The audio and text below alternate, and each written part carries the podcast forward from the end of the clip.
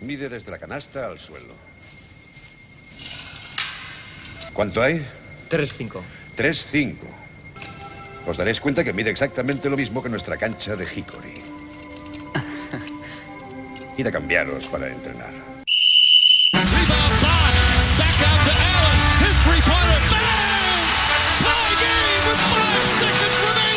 Michael has the ball. Again guarded by Shaw Marion. The fadeaway.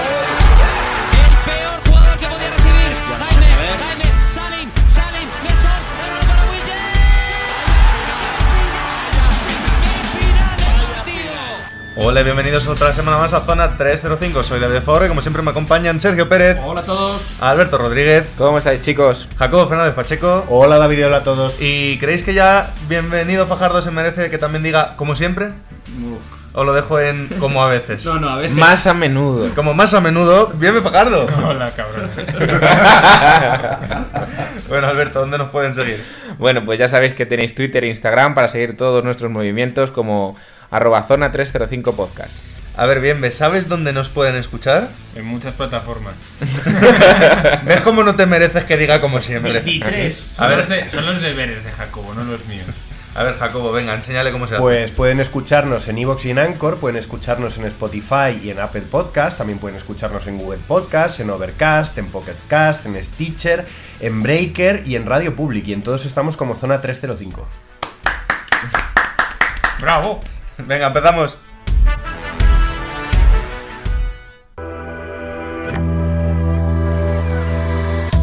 Y hoy, en vez de hacer noticias así más de cachondeo, nos vamos a parar porque la única... Hay muchas noticias, pero en la que nos vamos a tener un buen rato es en las noticias. Mercado NBA, ya sabemos que los últimos días de mercado siempre son bastante animados y la verdad es que este año no ha sido distinto para nada.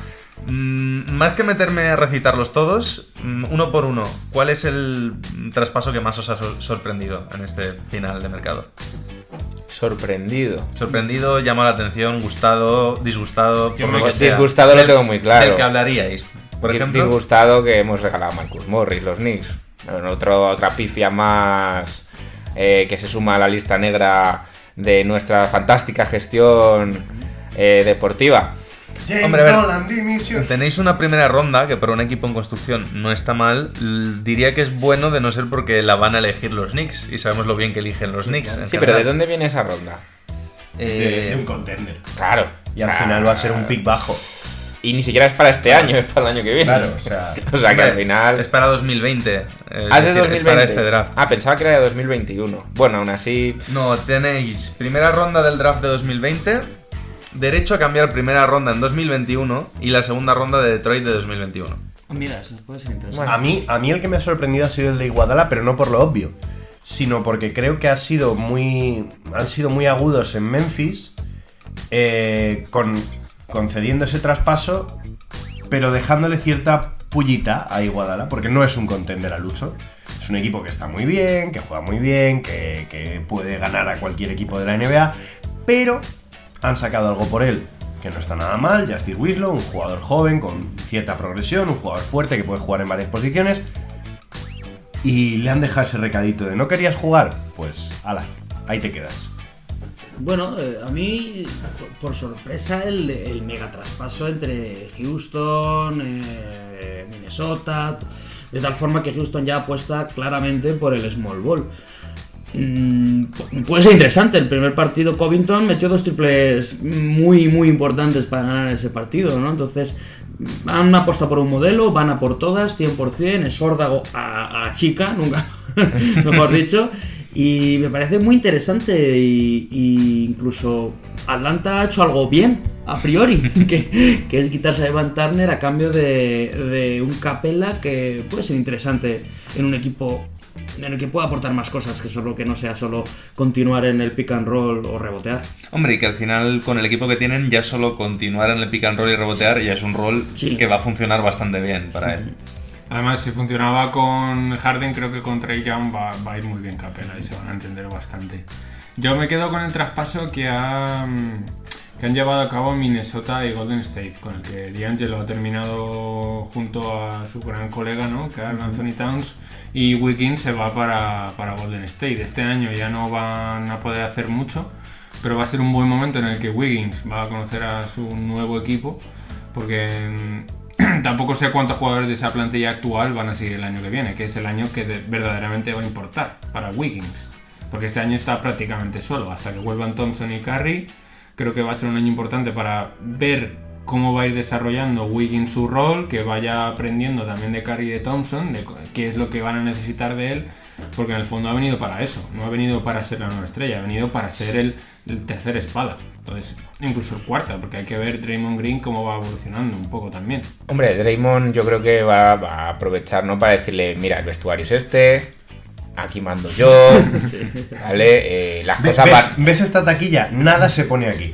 las cosas van así. Hombre, va a tener tiempo de, de compartir tiempo con, con Curry cuando vuelva en marzo, con Draymond. Le, le va a faltar Clay, obviamente. Y me voy a quedar con una cosa que dijiste tú, David, el otro día, que sin haber escuchado tu audio, había pensado lo mismo. Que es mejor que Harrison Barnes y peor que Durán. Entonces ese, ese punto intermedio en el que quizá en un equipo ganador Andrew Wiggins pueda ser mucho mejor.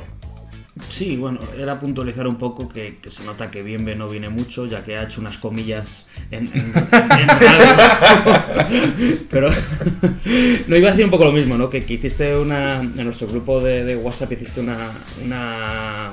Iba a decir descripción, valoración del traspaso muy buena, que no, que no habíamos visto el resto, ¿no? Eh, también destacar el de. Sí, bueno, comentar un poco la valoración para el que no la haya escuchado, Sí. ¿no? Que es que al final, eh, el año que viene, la clase del draft es bastante mala. O sea, del draft, perdón, el, el agencia libre es bastante mala. Y Warriors probablemente esté pensando casi más de cara al año siguiente, que Wiggins ya es contrato de último año, que es más fácil de mover que ahora, se puede utilizar para un sign and trade. Y el año que viene, pues eso, Wiggins es un Durant malo, Barnes bueno en principio. Un equipo con Curry, Clay Thompson, Draymond en un equipo aspirante que sabemos que jugará con más intensidad. Wiggins de cuarto tío por importancia, metiendo los tiros abiertos, jugando rápido al contraataque y tal, yo creo que puede llegar a funcionar. Y al año siguiente, pues a lo mejor van a Milwaukee y dicen, vale, pues nos quedamos ante Tocumpo. Que visto lo de Durant, yo ya me creo cualquier cosa con este equipo. Mm, ¿ves No, no, yo, yo iba a entrar en el capítulo siguiente post traspasos, sino el mercado que Ah. todavía está abierto. Pues, pues no, yo quería comentar que a mí personalmente el que más me ha llamado la atención ha sido eh, el esfuerzo, digamos, que ha hecho Minnesota, que me parece que ha sido demasiado grande para un jugador de la calidad de D'Angelo. Porque quiero decir, jugador All-Star, va a jugar cómodo con quien quiere jugar y tal, pero no se han comido muchos contratos, han movido demasiados jugadores. Ahora parece que Minnesota efectivamente es un equipo nuevo, ¿no? No sé para dónde van a ir.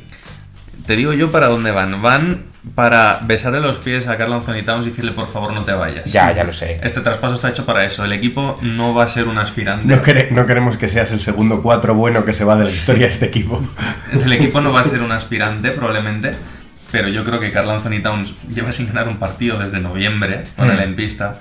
Y él estará quemado y probablemente en- a lo mejor a los micros no, pero a la, dir- a la directiva ya le ha dicho, oye, Tú date, tú date cuenta que como no el- tengo yo mucha ganas de quedarme ahora mismo y han dicho pues te fichamos a tu colega que es un all-star que al final es una pareja interesante la de estos dos Y ahora por Booker. Y ahora querrán ir a por Booker aunque no sé yo lo fácil que lo van a tener Fíjate, fíjate que él dice que dices, llevas sin ganar un partido con él desde noviembre. No sé, a lo mejor la idea de defender estaría bien para cada Anthony Towns si pretende ganar un partido jugando más de 35 minutos por partido, a lo mejor si defiende ganan más partidos. Es que no todo es la gente con la que juegas. y os quiero comentar para mí el traspaso más sorprendente por, por lo inexplicable el de Andre Drummond Ese es el feo, no el sorprendente. O sea, es una guarrada. Aparte de feo de que a él no le han dicho nada, Andre Drummond se va a Cleveland a cambio de Brandon Knight, John Henson y una segunda ronda del draft. O sea, Y una nada. pipa. O sea, nada. A cambio de nada, pero no lo, entiendo, no lo entiendo por ninguna de las dos partes, porque es que además Andre Drummond, si no me equivoco, acaba contrato.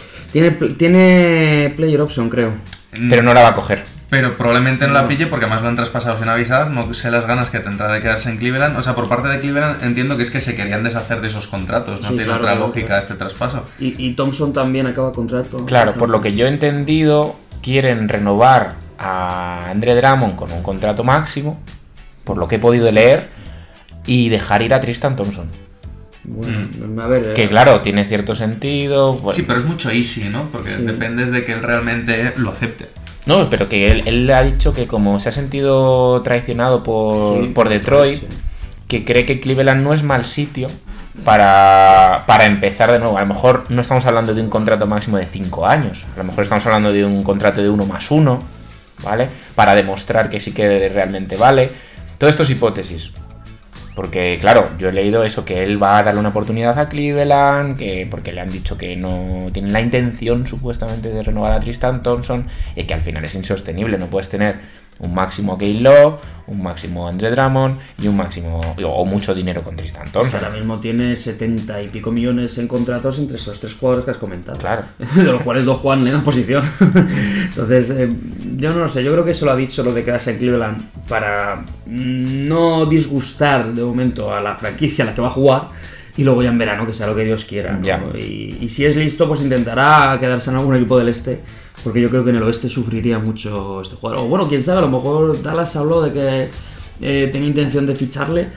Pues a lo mejor es el momento de fichar, a lo mejor bueno por un máximo, pero es un contrato interesante por un equipo que está subiendo. Hablando de Dallas, quería hilar con lo de Houston, porque eh, leí un, un análisis bastante interesante del traspaso que decía, Houston ahora mismo es tercer mejor ataque y decimosexta defensa. Ahí entre medias no se notaba que era un equipo que le faltaba para lograr. Y que probablemente Daryl Morey, que sabéis que está muy metido en todo esto de los analytics, del Moneyball, de ir por números puramente estadística, matemáticas, haya dicho, vamos a ser el mejor ataque de la liga de aquí a final de temporada. En defensa sufrimos más, pero es más fácil ganar el anillo siendo el mejor ataque con diferencia y una defensa malilla que siendo terceros en ataque y defensa mediocre. Y de ahí que ahora mismo es que casi casi hay momentos en el que el pivot es Russell Westbrook. Sí. Por, por rol, por potencia física, por reboteador y tal. Entonces, ¿qué pensáis de este? Yo creo que sí, existe el, small- el small ball, todo lo que quieras, pero de una manera tan descarada como está Houston, por lo menos que a mí me venga a la cabeza, no recuerdo ningún experimento de este tipo. A mí, a mí me lo habéis oído decir muchísimas veces al baloncesto, aunque se juega al small ball, a tirar mucho de tres, a tal. Al baloncesto se juega con pivots. Tiene que haber un 5 en la pista. Un tío que sea capaz, si los tiros no entran, de estar atrás e impedir que entren los tiros del rival. Entiéndase, e impedir que entren los tiros del rival no me refiero a una defensa perimetral muy fuerte, que solo puedes tener también con un equipo de todo pequeños. Me refiero a alguien capaz de cambiar los tiros fáciles. Alguien largo. Alguien. Es que al final la estatura en el baloncesto importa. Los jugadores altos siempre juegan. Es que a mí, mm, y más en el oeste, rápidamente se me vienen nombres como los Lakers tienes a punta pala, o sea, J.J. Howard, Joel McGee, Sí, pero la Anthony casualidad ha Davis. querido que el primer partido sea contra Lakers y lo hayan ganado, como diciendo, oye, Sí, mira sí, que sí. esto funciona contra los altos en también. regular season. Regular season, que ya lo hemos comentado en otros programas, que luego llega en playoff y Houston. Y, que- necesitas a alguien que las empuje ahí abajo. Y Claro. que Lakers en ese partido estuvo muy fallón desde fuera, las botas. Es que él no tiró, no tiró un tiro desde fuera del área. Todos los tiros que hizo Anthony Davis fue dentro. Y es que Anthony Davis tiene, un tiene muchos recursos para moverse y es lo que le convierte también en ese estatus de estrella, de que la, la puede enchufar desde cualquier lado y contra el partido de Houston no salió de la zona.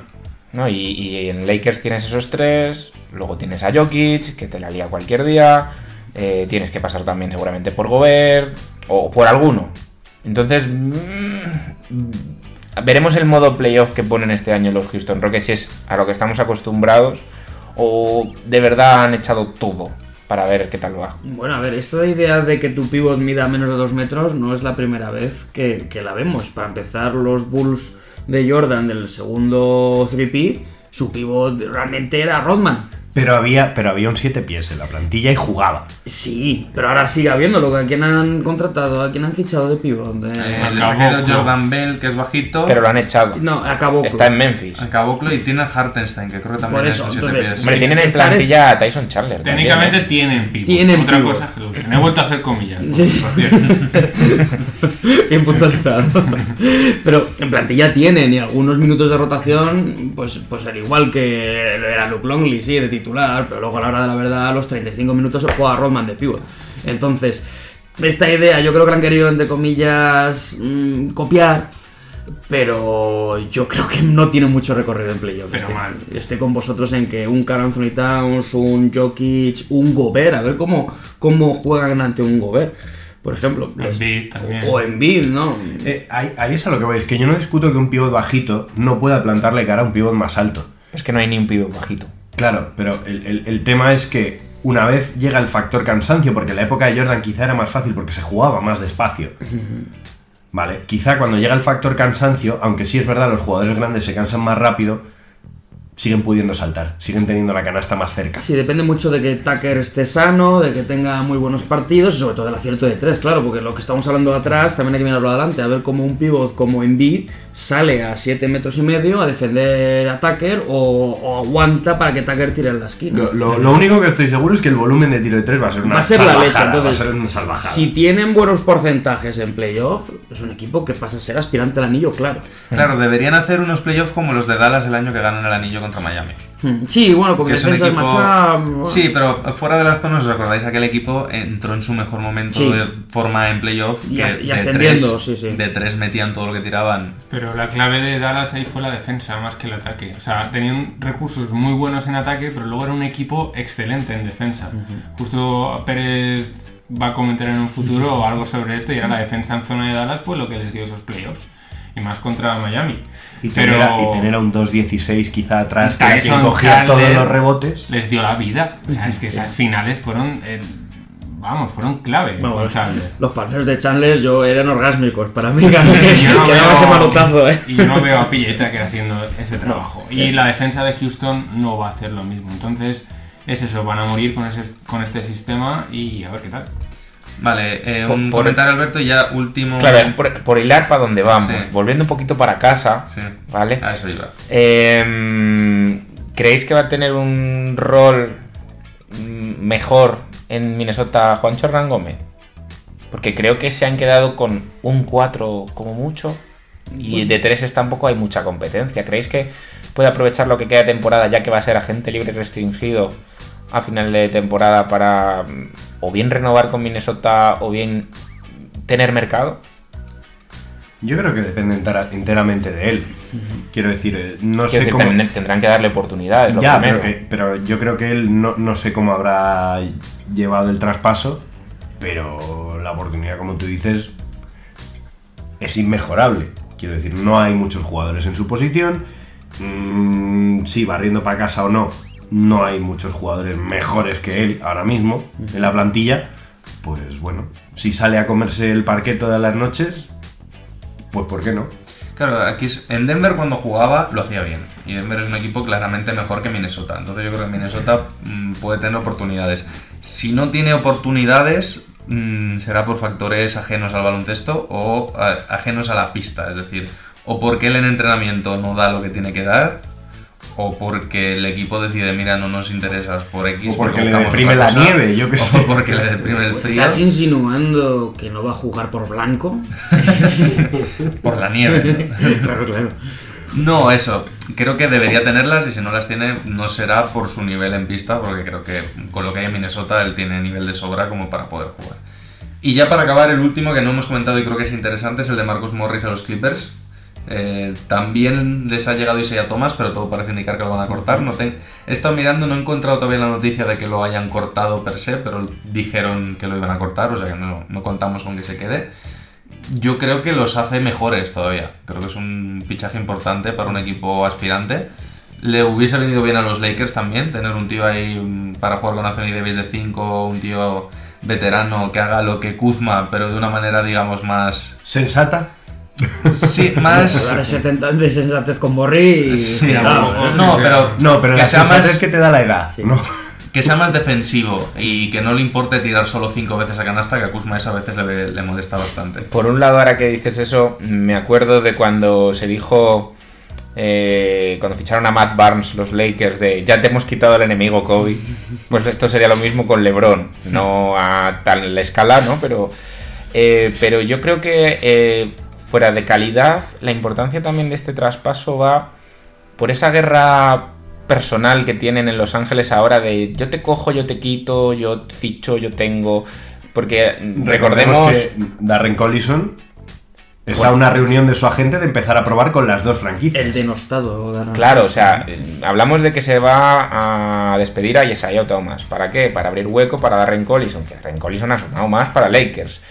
Y ya en verano recordamos que los Lakers también querían a Kawhi, un verano anterior querían a Paul George, y al final, ¿quién se lo ha quedado? Los Clippers. O sea, al final esto parece como una guerra así un poco mental dentro del tema de confección de plantilla, de traspasos, y creo que van todavía en esa línea para seguir haciendo daño. Sí, pero yo veo a los Lakers muy tranquilos eh, en ese sentido. Hombre, ¿eh? no, yo creo que la hoja de ruta Por eso lo, mi- lo ellos- más mínimo. Ellos confían en el equipo que tienen, no quieren hacer locuras de dar a Kuzma por Morris, porque habría sido una locura realmente.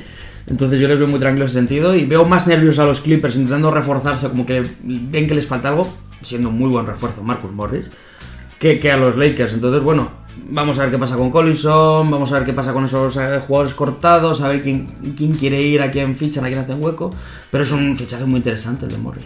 Sí, es que es muy curioso y ya con esto terminamos y cambiamos de tema porque el parece todo parece la sensación que le da a mucha gente es como de que los Clippers están esperando que llegue playoff y tal y que son los Lakers los que tienen problemas y viene porque han perdido los dos partidos con Clippers, pero realmente los Lakers van por delante, son primeros en el oeste, se supone que si no pasa nada raro van a tener factor cancha por lo menos hasta las finales. Y Están están siendo más constantes. Más constantes. Están siendo constantes, Y entonces visualmente, o Bueno, sea, y- están jugando muy bien. Los Y hay un factor que tienen los Lakers que se llama LeBron James. Claro, Bueno, y, y- y ser una de las mejores franquicias de la NBA. Eso Es sí. decir, que al final lo que muchas veces se ha dicho, los Clippers no han ganado todavía un anillo. Bueno, es los que Lakers unos cuantos. Bueno, avanzamos y nos volvemos para casita a España ya.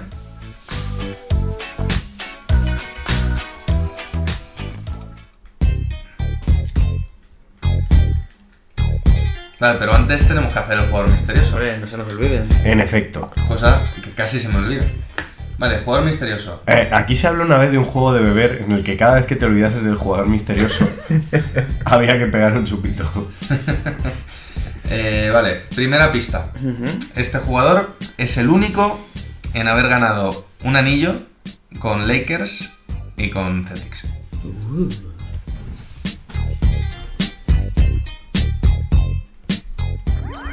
Síguenos en redes. Estamos en Twitter e Instagram como arroba zona 305 podcast. Zona 305. Únete al equipo.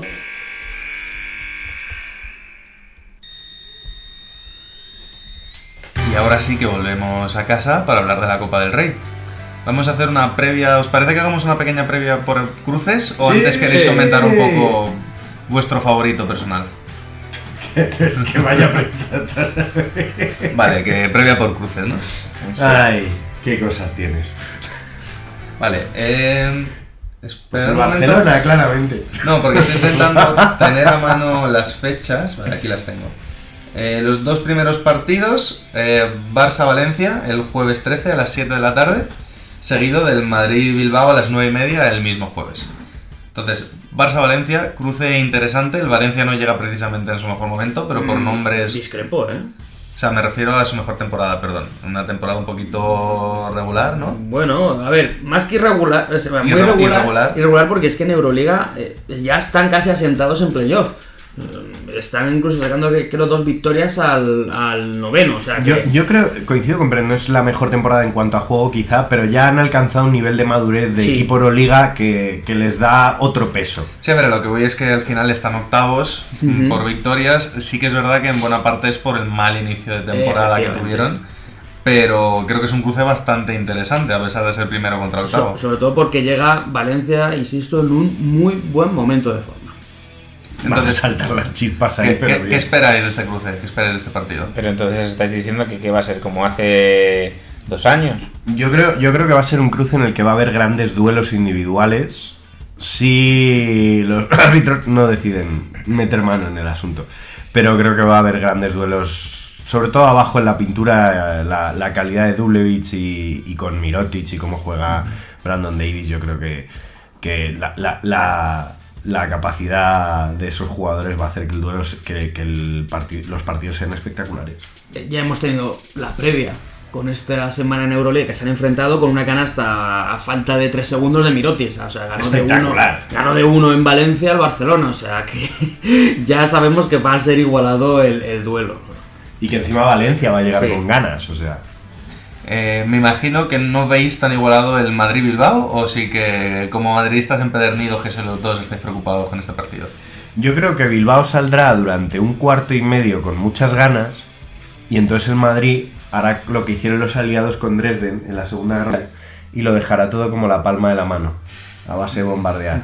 Entonces, eh, sí, mucho entusiasmo, pero al final yo creo que es que el Madrid es claramente superior. Pero Hombre, mm, no sé cuánto aguantarán, si cuarto, cuarto y medio, ¿no? Pero al final yo creo que de los ocho es el que menos tiene que perder. eso, eso siempre es verdad. sí, Porque al final eh, es un equipo que acaba de subir del Eforo. Sí. Directamente, o sea, y, y de una a otra, a Copa del Rey. Yo creo que es su momento de, bueno, de tener su- sus minutos, su partido, ganen o no ganen, mm, a echar todo. Efectivamente, como bien has dicho, por, no solo por el enfrentamiento, el enfrentamiento contra el Madrid, sino por el cuadro que le ha tocado, es que no tiene nada que perder, porque luego hablaremos del resto.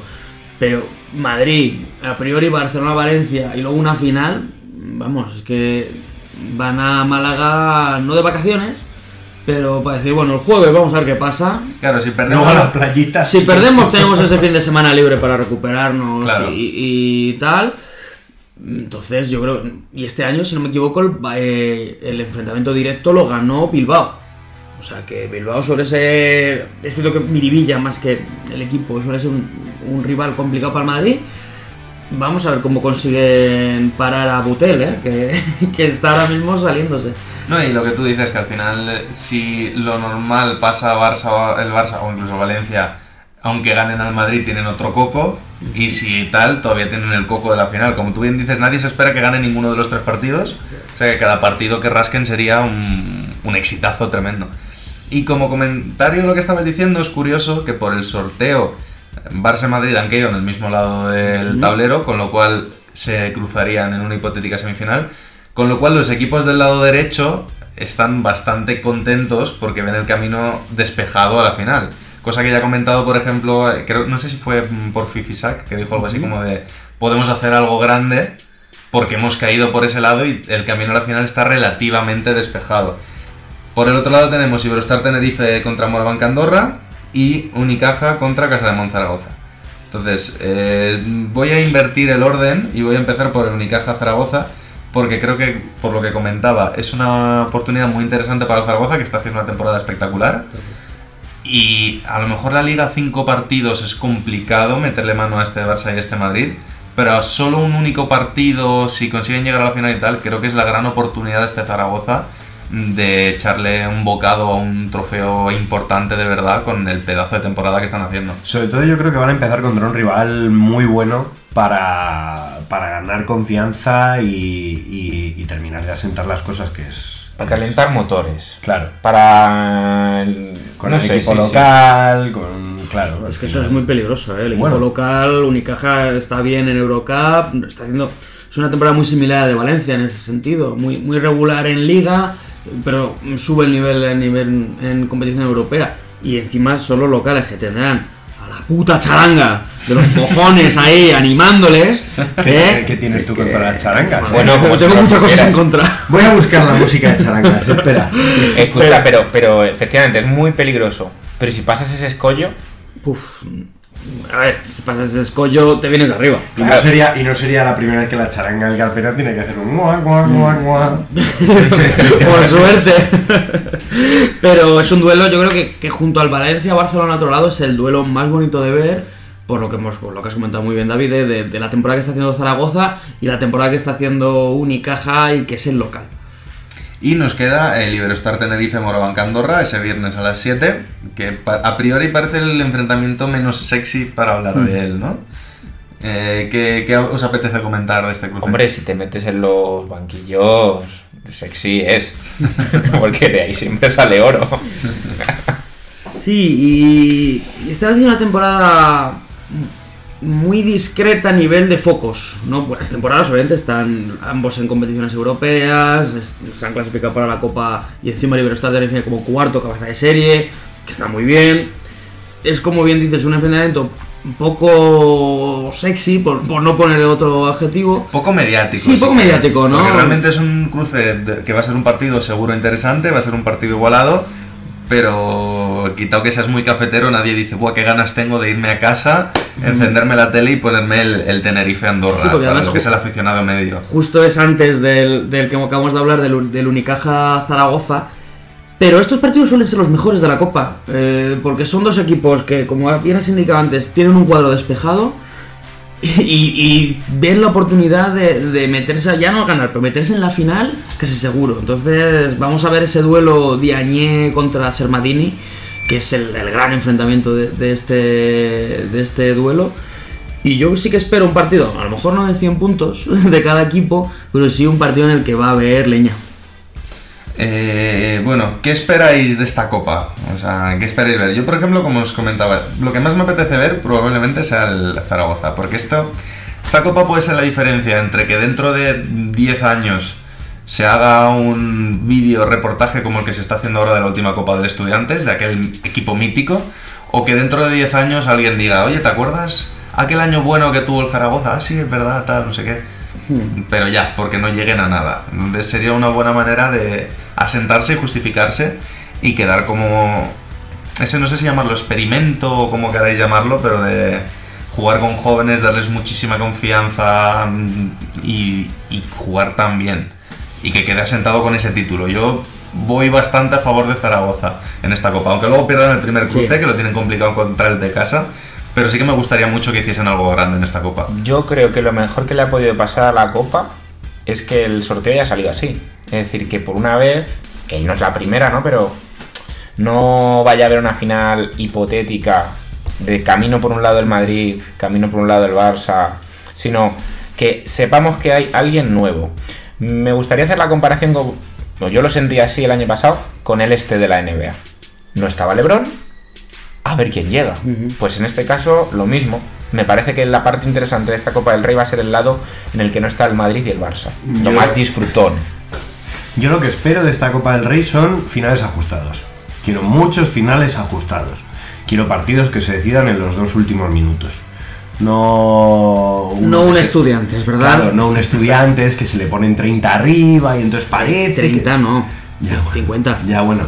Vale. Y entonces parece que va a maquillar un poco en el tercero, pero acaban siendo 50, ¿sabes? Entonces no. Yo quiero finales ajustados, quiero equipos que salgan a competir de tú a tú, que yo creo que, que la, la ACB ya está lista para que todos los equipos entre sí compitan de tú a tú todos los días. No, y que al final es lo que mola de la Copa, el hecho de que es un único partido, entonces igual que en Liga a veces pierdes de 15 y dices, bueno, voy a soltar ya el pie del acelerador porque esto no lo remonto, y aquí dices, no, que si pierdo me voy a casa, ya puestos a muerte hasta que se acabe el partido. Y de hecho me hace mucha gracia ahora los del fútbol que están flipando con la Copa del Rey de Fútbol, el que es a un único ¿eh? Partido, y como de a quién se le habrá ocurrido esto hace años, y se ha demostrado que es uno de los torneos más divertidos de ver. Y bueno, ya queréis seguir, queréis cambiar de tema. Una ¿Queréis cosa que yo sé que, es- que seguro que a Jacobo esto le, le gusta. A ver, a ver qué dices El, tú. el- el hecho de que Madrid y Barcelona estén en el mismo lado del cuadro. ¿Casualidad o predeterminación? ¿No? Y, y, eh, lo digo en serio, porque recordamos las dos últimas finales con todas las polémicas que hubo, sobre todo la del año pasado.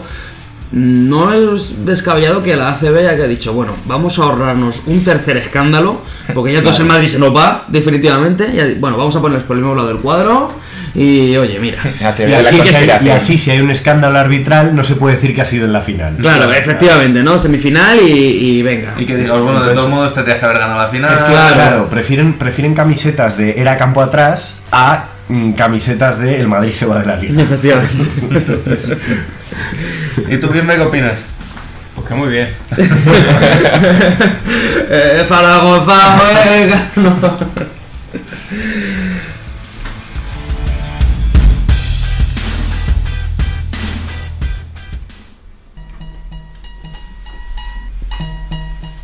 Vale, segunda pista del jugador misterioso. Este jugador fue elegido en la primera ronda del draft de la NBA de 1952 en la novena posición. Y ya os digo que es muy complicado que lo acertéis porque es un jugador poco conocido que viene a raíz de un programa antiguo, uno de los primeros Uh, programas. Exactamente, es que por eso me ha sonado antes cuando has dicho Lakers y Celtics. He dicho, joder, sea, eso lo hemos dicho en algún programa. lo estoy poniendo muy fácil porque es muy difícil, recordándoos que la única razón por la que he traído este tío, que es menos conocido, es porque se mencionó en uno de los primeros programas. Pero De se mencionó, no fue no, me digas, no, me digas, no me digas que estás dando la pista del tonto en la segunda pista. Para que tengáis tiempo de pensarlo, sí, porque estábamos con... nos- Espera, que, que miro en Se, nos está dando mucho esta pista, pero bueno, lo recuerdo rápidamente. Hubo un día en el que salió el tema y dije, así como ese jugador tal, y digo, un día lo traeré como jugador misterioso. Oh. Y dije su nombre y todo. Sí, sí, sí, sí. Y me he esperado mucho porque si no os habréis acordado, pero hay que ver eso. Yo a mí me. Bueno, tengo en mente uno, pero bueno.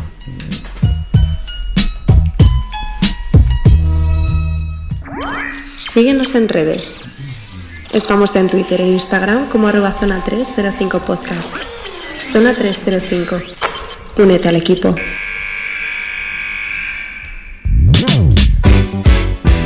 Y ahora de previa en previa y tiramos porque nos toca. Está a punto de decir tiramos porque nos tocamos y chuy, qué feo eso es.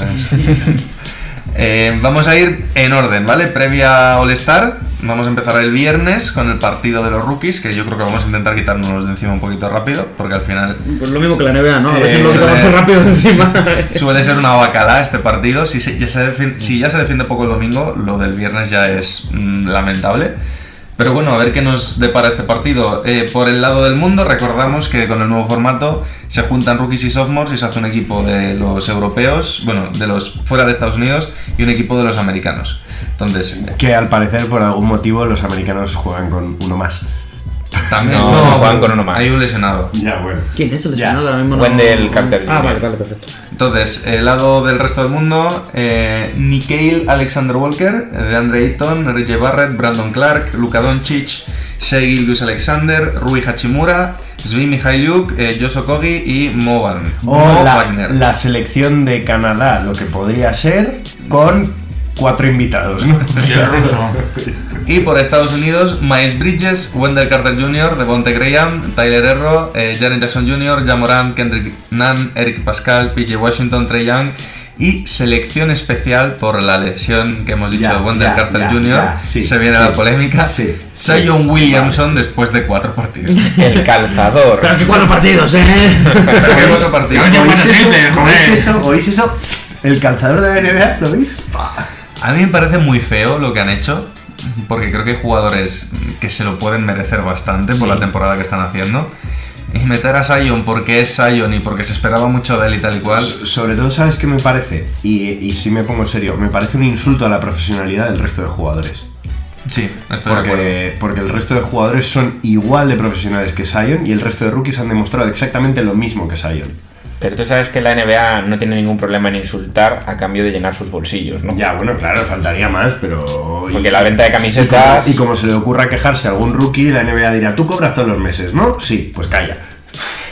Pero no me parece bien, me parece moralmente me parece un insulto a la profesionalidad de jugadores que han estado toda la temporada disponibles para sus equipos y sobre todo se han mantenido sanos. No, y que es un tema que hemos hablado muchas veces, lo de la formación y todo eso. A ver, Sion no deja de ser un rookie de 19 años. ¿Qué mensaje le estás dando si tú le dices, mira, puedes jugar solo cuatro partidos y te vamos a convocar por el partido, para este partido porque eres así de bueno y te queremos ver jugar? Es que me hace gracia porque es aplicar la excepción que no quisieron para el All-Star en el partido de los novatos, lo cual no me parece lógico. Em, a mí me gustaría rescatar, que lo dijiste hace un par de programas, David, lo de la presión mediática que estaba teniendo Sion. ¿Te acuerdas? Que no sé si fue un top y un flop compartido. Que, que yo creo que eso se ha relajado mm, por la desgracia que hemos vivido recientemente. Que eso creo que ha conseguido apartar un poco esos focos de, de Sion Williamson. Sí, hay un ambiente raro en la NBA ahora mismo que... Que, que no invita a nada. Eh, y luego, por otro lado, sí que quiero rescatar una. Volviendo un poco al tema, eh, una frase de esta semana de Jacobo de. eh, ¿Hay algún equipo que Luka Doncic no pueda hacer mejor? En referencia a. ¿Será la primera vez que ganen los jugadores extranjeros a Estados Unidos? Hombre, me parece el mejor jugador en pista con mucha diferencia. Además, lo que no sé es cuánto va a jugar Luca el, viernes. Igual dice voy a jugar 10 minutillos porque... Yo, Lo que ¿cómo? quiero es el plato. Eso sí llega, porque todavía no tenemos claro si va a llegar, que igual se pierde el fin de semana por la lesión. Que yo espero que llegue, pero no... no Eh, los móviles, me cago en la leche. El Que mío no ha sido el mío el que ha sonado, pero igual, se apagan los móviles. El mío tampoco ha sido. Bueno, eso es lo que comentábamos. A ver si llega. Hmm. Si no llega, creo que el- Estados Unidos es bastante favorito para ganar este partido. Yo creo que va a salir a la pista aunque sea un minuto el viernes, un minuto el domingo, pero yo creo que el Star no se lo va a perder. Veremos a Mi ver. opinión. Eh, Saltamos ya al sábado, ¿os parece? Sí, sí, porque no tiene mucho. Porque no tiene mucho más que comentar. Bueno, sábado, eh, concurso de triples. Primero vamos a comentar solo el de triples y el de mates, porque el resto podemos comentar rápidamente que lo que más nos llamó la atención del de habilidades era Derrick Rose y no va a estar por lesión, eh, con lo cual tampoco vamos a comentar mucho sobre el tema. ¿Y el Celebrity Game qué pasa? Concurso de triples. como fuera de aquí. Concurso de triples.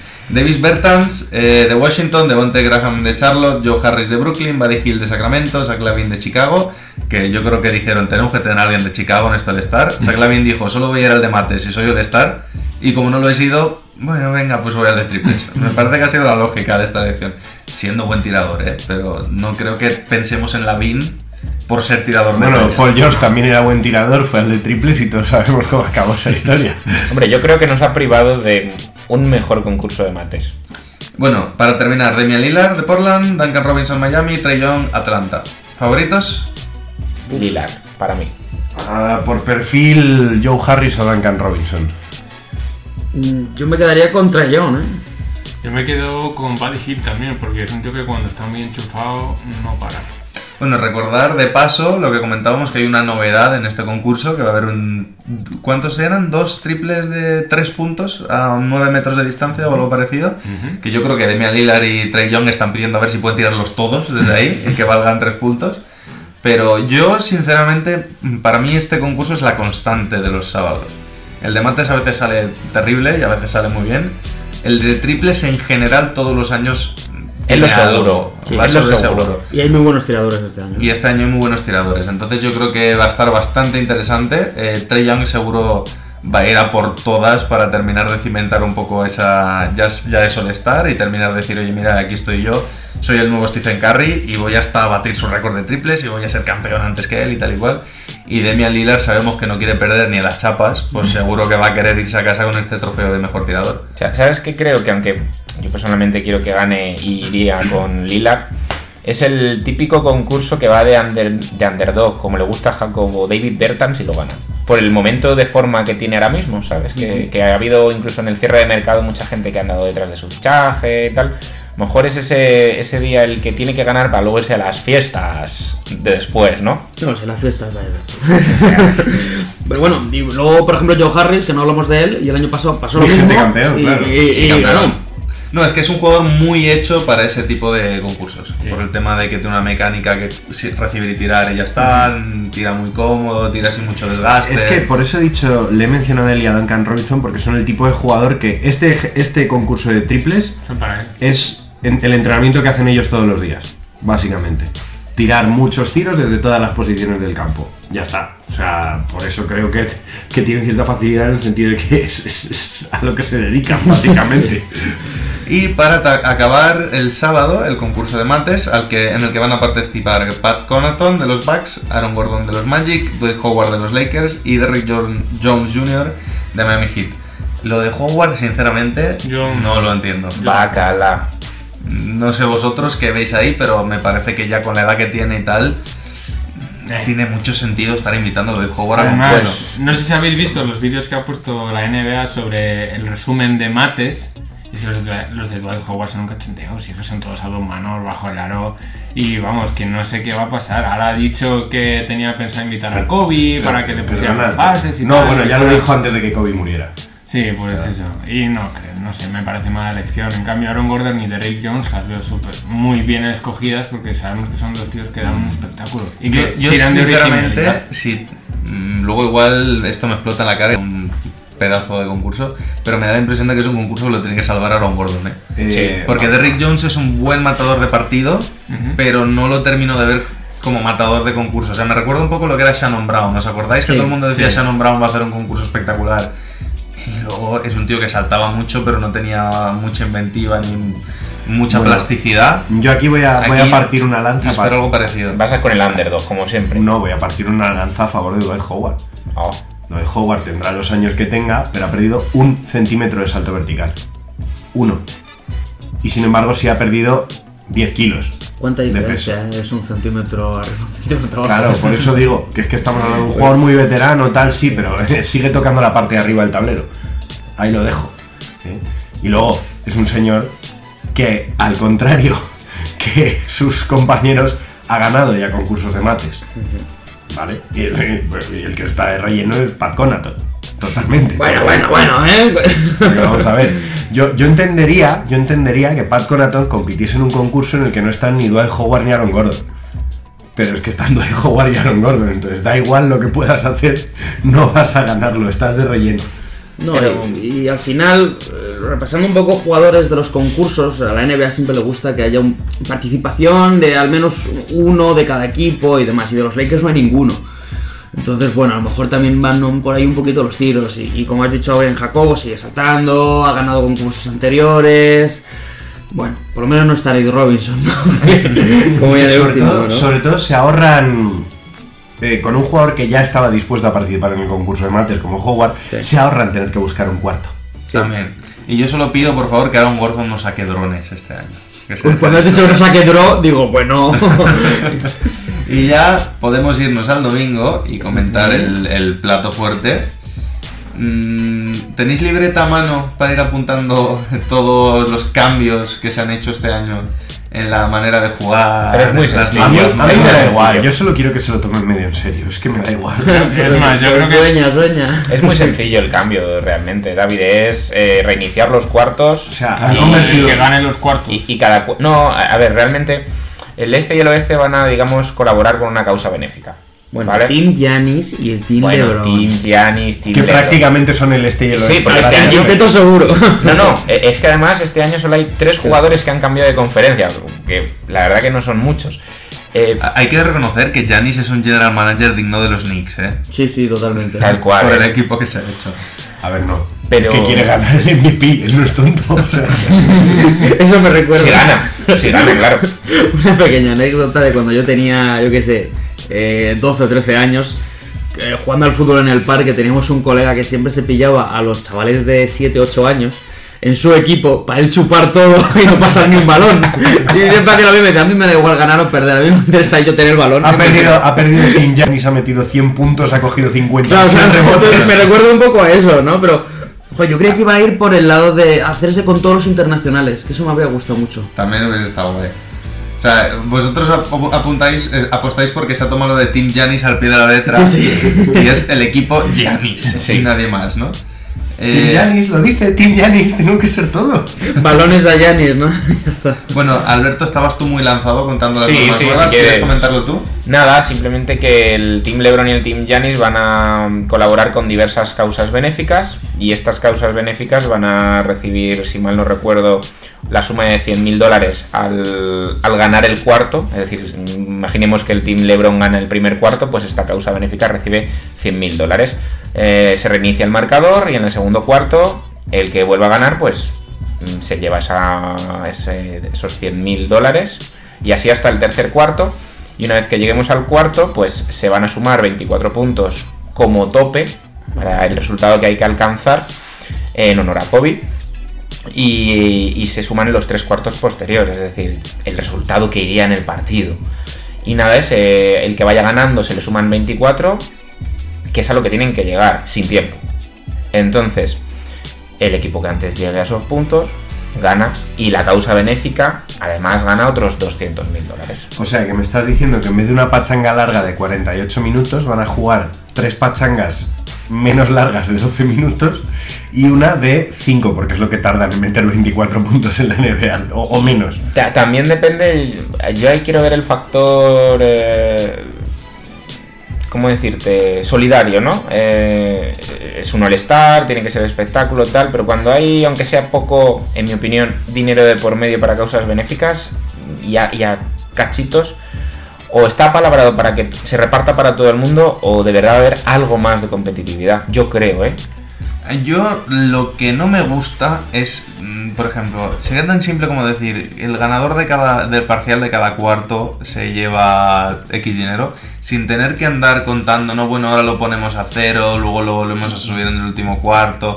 Y si eso le sumas que lo de los 24 puntos como homenaje a Kobe, sinceramente, me parece que tuvieron una emergencia de en 5 minutos tenemos que anunciarlo, tenemos que hacer algo para COVID que se os ocurre. Y el becario dijo, ¿y si hacemos esto? Dijeron, bueno, pues venga, va, no tenemos ninguna idea mejor. No, por lo Pues visto, ya vamos a guardar. llevan dándole tiempo. O sea, llevan pensándolo tiempo esa idea de, de lo del último cuarto añadirle puntos. Les vino que ni pintado.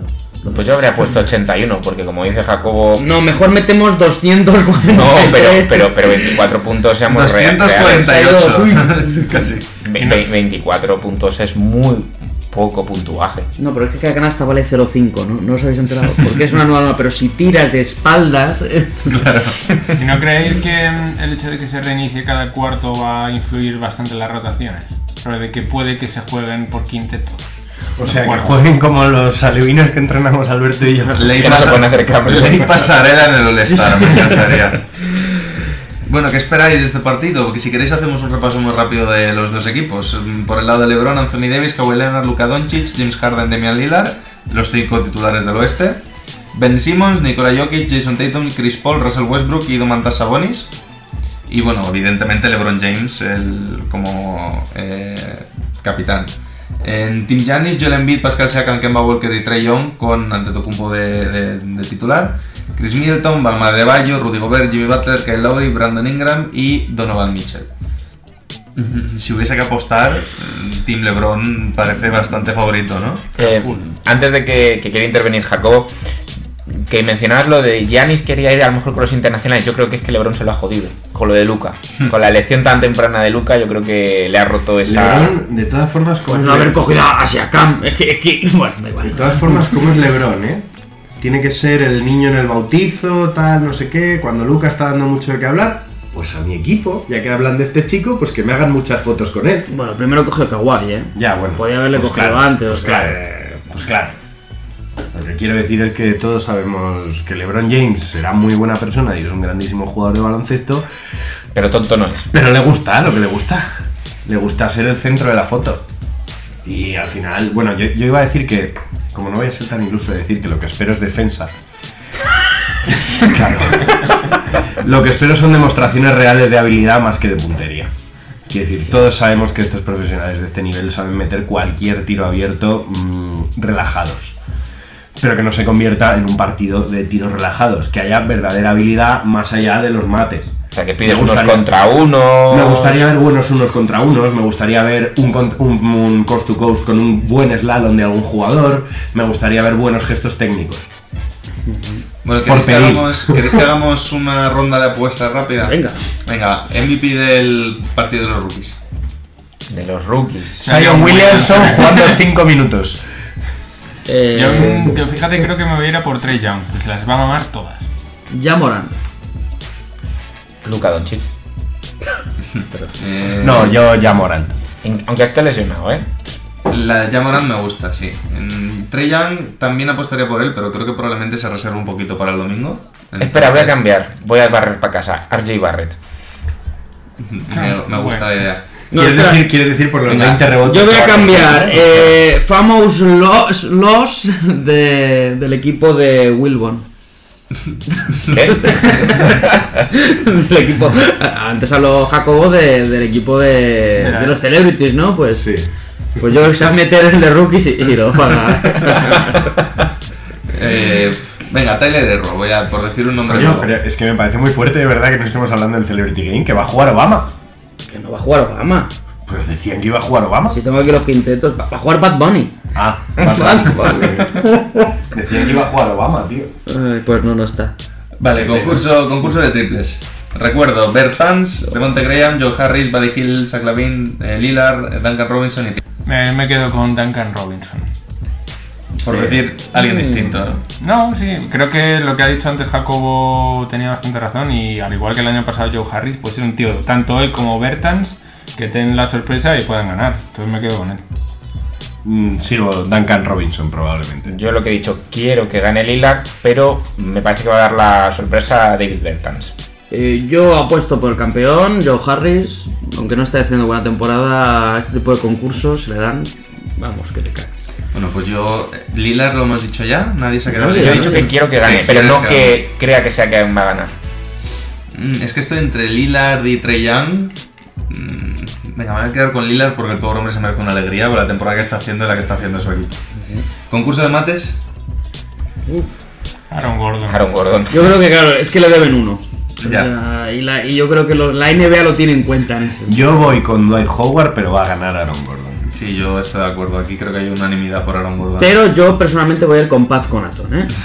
O sea, yo creo que. Yo voy con Pat Conan, Para que hago, pase la hago un final. matiz. Si sale en Chandal como Rick Barry, como eh, Brent Brent Barry. Barry. Joder, sería la leche, ¿eh? Y para el domingo, MVP y campeón. Equipo campeón. Yo creo que equipo campeón Team LeBron. LeBron y los Lebrones. LeBron y los LeBrones.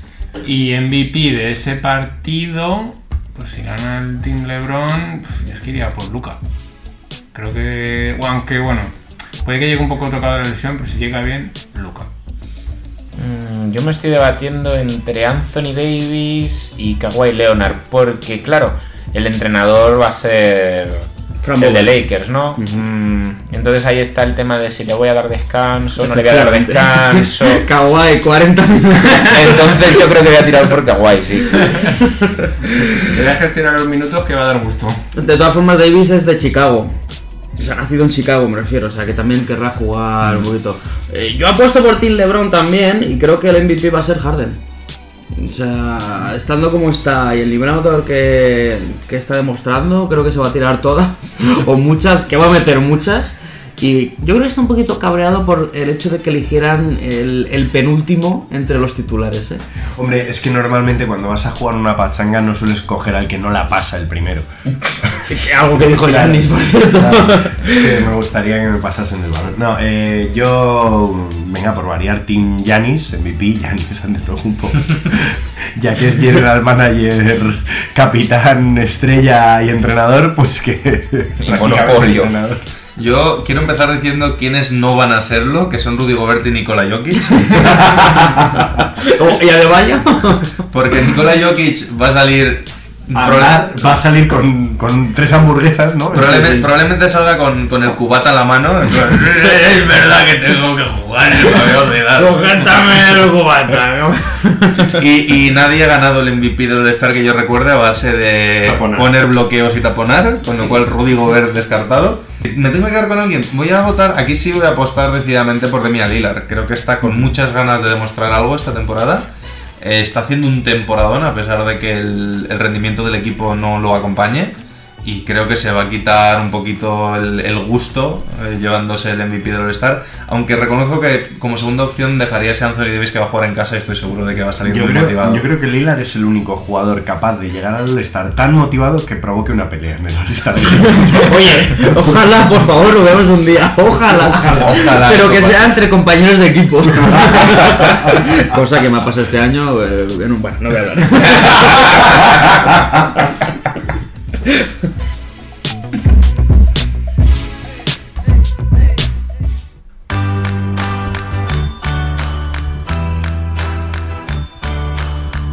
Vale, eh, última pista.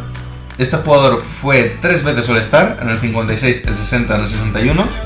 Prometió en su carrera 17 puntos y 9,5 rebotes por partido en los 50. en no los está mal. 50 y fue uno de los primeros jugadores que emplearon el tiro a una mano. Así como dato, Mm. Ganó los anillos como jugador. como Vale, jugador. desde luego no En ambos equipos. En. Es el único que ha ganado el anillo como jugador con ambos A ver, a mí me suena que es Sherman. Pero no, ¿no? No, Yo es que ahora mismo el único nombre que se me viene a la cabeza, y yo creo que ni siquiera es de Lakers o de Celtics, el Post Petit, pero no. No.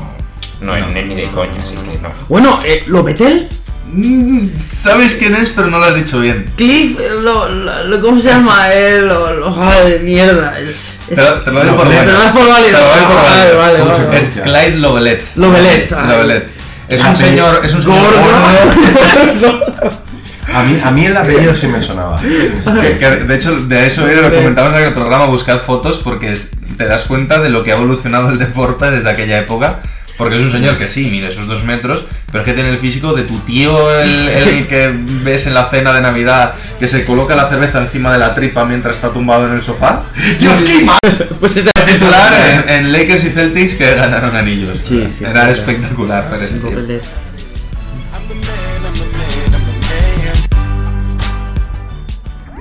Síguenos en redes.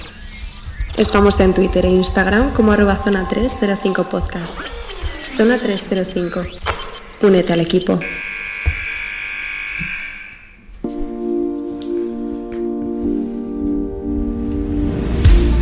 Y ya, para finalizar, top y flop.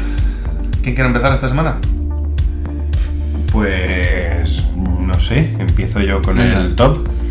La Copa del Rey como, como concepto sigue siendo un torneo. bueno, sigue siendo un torneo que, que, vende y creo que uno de los principales atractivos, sobre todo para el escaparate NBA de, talento, de talento joven en los, equipos que están, que están destacando, y en este caso hablo concretamente de, Zaragoza, sin ir, más lejos.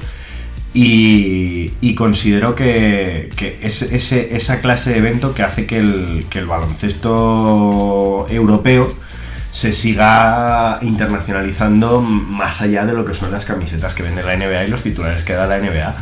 Mm, Considero que deberíamos mimar mucho nuestra Copa del Rey en todos los aspectos, en el nivel de, en el nivel de arbitraje, en el nivel competitivo y en el nivel mm, comercial. Pero lo ha salvado, ¿eh? Lo ha salvado. ¿Y flop? ¡Vete a la mierda! ¿Y el flop? Y el flop. Sergio eh, Pérez por meterse contigo. No. eh, y, el flop, y el flop es, es Zion Williamson. Porque yo creo que alguien con integridad diría: No me merezco estar en este partido, llamada a otro. Porque he jugado cuatro partidos como profesional.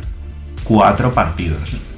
Es que, va- vale, yo lo entiendo que no, porque tú sabes que eres una figura pública y tienes fans que Sí, quieren o sea, verte. estoy de acuerdo contigo, pero creo que la culpa no es de él. Creo que Ya, ya. el flop es la NBA por pero, evitarlo. pero creo, es que es doble flop, ¿sabes? La NBA y él, porque él tampoco ha dicho nada. Entonces, por eso digo que quizá yo diría, "Mm, no me lo merezco, estáis seguros de que no hay otro rookie que, que quizá lo merezca más. Pero bueno, es mi parecer. ¿Alguien más? Bueno, voy yo, eh, que no hemos, como no hemos hablado de Euroliga, me quedo con Campaso como, como, como top. 19 asistencias, igual al récord de, de Hijo de puta. Hijo de puta. Además haciendo el Madrid un, un- un primer cuarto de 41 puntos, luego bueno, lo, lo- lo- la jodió, la volvió a arreglar, bueno, cosas del Madrid. Eh, también me quedo como top a- al bueno de Cliff, que hemos hablado hoy de él y, y es una figura de verdad para recordar. Te doy la enhorabuena, David, porque lo Belet, eh, que yo siempre llamo lo Betel, pero bueno, que me parece un jugador eh, Espectacular. Luego, luego una foto. Sí, sí, de- del bueno de Cliff. Pero estamos hablando de gordo peor que Kevin Duckworth. No, tanto no. No, es pero- este señor. Dios mío, qué Se- horror. Serranete, ¿no? Sí, Serranete. Serranete. Sí, sí, total. Y pensar que este jugador era capaz de ser titular en la NBA. Y meter casi 20 puntos por partido. Pero bueno, y, y mi flop con el concurso de habilidades en este caso, sobre todo con el poco mimo, el poco cuidado y la poca atención que recibe por parte de la NBA. La idea no es mala eh, en el concurso en sí, pero al final da, me da la sensación que lo tiene un poquito como de relleno. Es un, con- es un ejercicio de cadetes que en realidad no prueba la habilidad de los jugadores. Claro, que al final te lo juegas todo al, al tiro de, de tres, ¿no? Bueno, vale, yo creo que hay que darle una vuelta a ese concurso que no sea solo de relleno y, y a lo mejor, yo qué sé, como invitar a, a antiguas estrellas o algo, ¿no? Algo diferente. Pues yo, mi top me quedo con la vuelta a Oladipo, que tenía muchas ganas de verle volver. Y es cierto que no, tampoco ha destacado mucho, pero tampoco le podemos meter, tampoco le podemos pedir que a su vuelta meta 27 puntos y se vuelva a convertir en la estrella de Indiana. Pero tiene un game winner ya, ¿eh? O sea, Es que es eso, o sea, en ese game winner creo que metió 11 puntos. Sí, sí, pero, pero vamos. Mete un triple 9 metros. Para Y la- está promediando eso de media, más o menos, 11 puntos, que desde mi punto de vista está muy bien. También para lo que es Indiana ahora, que ha sabido subsistir con- sin él muy bien y encontrarle un rol ahora, vale, es un poco di- es un poco difícil, pero él sabe la posición que tiene y lo que tiene que trabajar. Y tenía muchas ganas de verle volver. Y el flop me quedo con el partido de rookies contra Sophomore. Esta vez, bueno, desde hace ya unos años, el, el Team World contra el Team USA, porque me parece absurdo esta división. Porque Estados Unidos siempre ha querido presumir de fuerza, por así decirlo, y poner a sus mejores jugadores contra el mundo entero, ¿no? Y me parece una idea muy estúpida. Bueno, sí, pero que lo hagan, pero con los mejores de verdad. O sea, Bueno, yo. Ah, sí, Tú, tú, tú. No, no, ve tú, tú. Me gusta, me gusta acabar, sí. perdón. Oh, oh. Eh, pues voy a aprovechar a copiarte un poco la idea que, has tenido en últimos programas de mezclar un poco el, el top y el flop. Los Knicks. Perdón. El, el top, eh, y dejarme explicar, es que hoy me han pitado mi primera técnica en Benjamín. ¿Vale? Explico por qué. Porque mi flop es que me parece muy descorazonador estar en una pista de baloncesto un sábado y que haya niños por la pista que se hayan llevado algún golpe, o bien por una falta no pitada, o bien porque se hayan hecho daño, y que teniendo al árbitro de frente no sea capaz de parar el juego para siquiera preguntarle cómo estás o qué te ha pasado. Entonces comprenderéis que me he venido muy arriba, ¿eh? hasta el punto de que mm, me ha parecido vergonzoso no parar un partido por si la integridad de un niño, sea o no verdad, esté bien. Entonces, top por haber reaccionado de esa manera, que ha sido además educada, a pesar de alterada. Sí, cuando te han sujetado los tres padres. No, no, no, no, no, no. Yo- ya me conocéis. Sí, y- porque Alberto, Alberto le ha dicho, mira, tu madre es una santa, pero tú eres un hijo de puta, ¿sabes? y, y señalándole, Yo se ha que- metido en pista. Aunque gritara, gritaba por favor, dejadme. Claro. Sí. Exacto. Un tono muy elevado, ¿no? Exacto. Por favor, dejadme que lo mate. Sí. Ser Entonces- tan amables. eh. Entonces, sinceramente, mm, me volvería a gastar las técnicas que hicieran falta para que, para que no tengan que suceder este tipo de cosas. Creo que es una técnica justificada. Y flop para personas que eso, que tienes al niño enfrente. Ya no os digo que esté en medio del partido, se haya parado y no lo haya visto, sino lo tienes de frente llorando, con dolor. Mm, Páralo, hostia.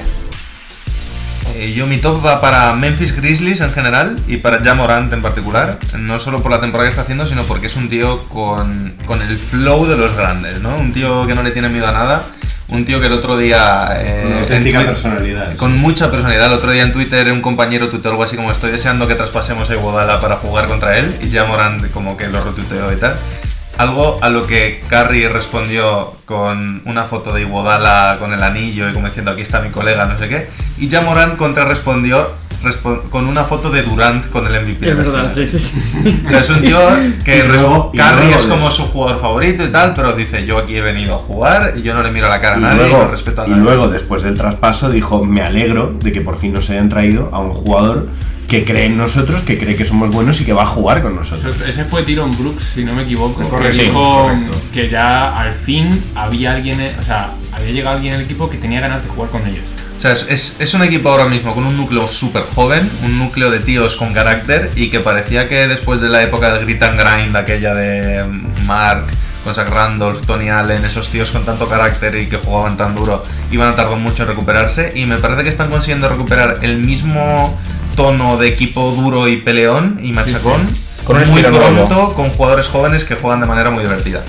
Y mi flop va a ser para Detroit Pistons y para el- los, las franquicias en general. No me parece justo que se le esté echando tanto en cara a Iguodala el no jugar y el solo querer irse a un equipo competitivo y tal, cuando es algo que él ya había firmado con Memphis al momento de llegar. Fue un acuerdo al que llegaron los dos equipos.